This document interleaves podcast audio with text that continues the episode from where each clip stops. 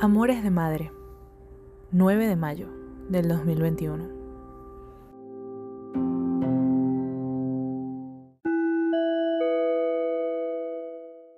Estefanía, desde que naciste me enseñaste el amor más profundo e infinito. Comprendí a qué se refería mi mamá cuando me decía que me amaba. Tu hermana, al nacer, me enseñó otro nivel de amor. Un amor nuevo que vive en el sacrificio y la protección. Un amor que se proyecta en ti, en la necesidad de sanar y ser fuerte para ti.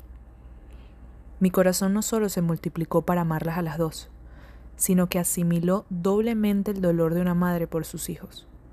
Entendí lo que debían estar sintiendo tus abuelas al vernos tristes. La única manera de explicarlo es decirte que daría mi vida por evitar que sufras. Quisiera tener el poder de borrar cualquier tristeza que sientas, que desearía asegurarte una vida perpetuamente feliz. Pero como sé que no es la realidad y que mucho menos lo puedo controlar, solo me queda enseñarte a ser valiente para enfrentar cualquier dificultad. Chipi, eres una niña feliz y fuerte. Tienes un corazón noble y repleto de amor. Eres la muestra de que Dios está en acción y de que me hizo mamá de la mejor hermana mayor. Hijas, gracias a ustedes por enseñarme el amor de madre.